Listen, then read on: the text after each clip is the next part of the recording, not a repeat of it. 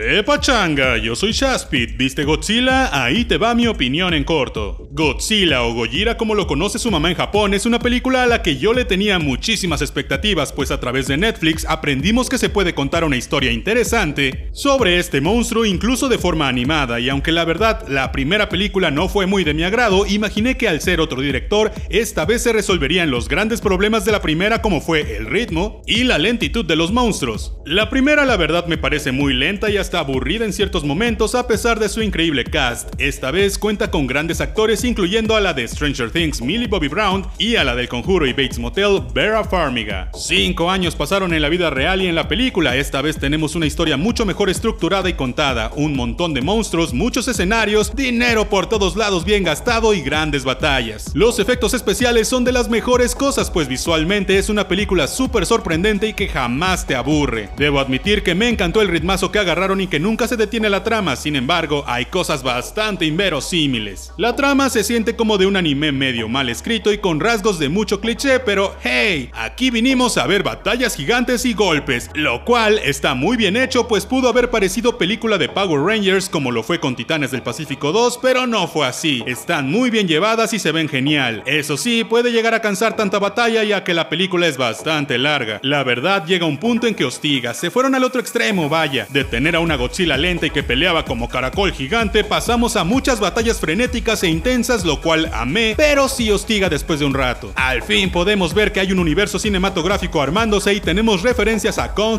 y a otros monstruos. Recordemos que la próxima película será Godzilla contra Kong y si es la mitad de espectacular que esta, será genial. A mí sí me gustó, de hecho creo que es la mejor de todas las que han salido. Habría preferido que durara menos, pero bueno. Yo soy Shaspit y esta fue mi opinión en corto sobre Godzilla. Yo te veré la próxima vez. See ya.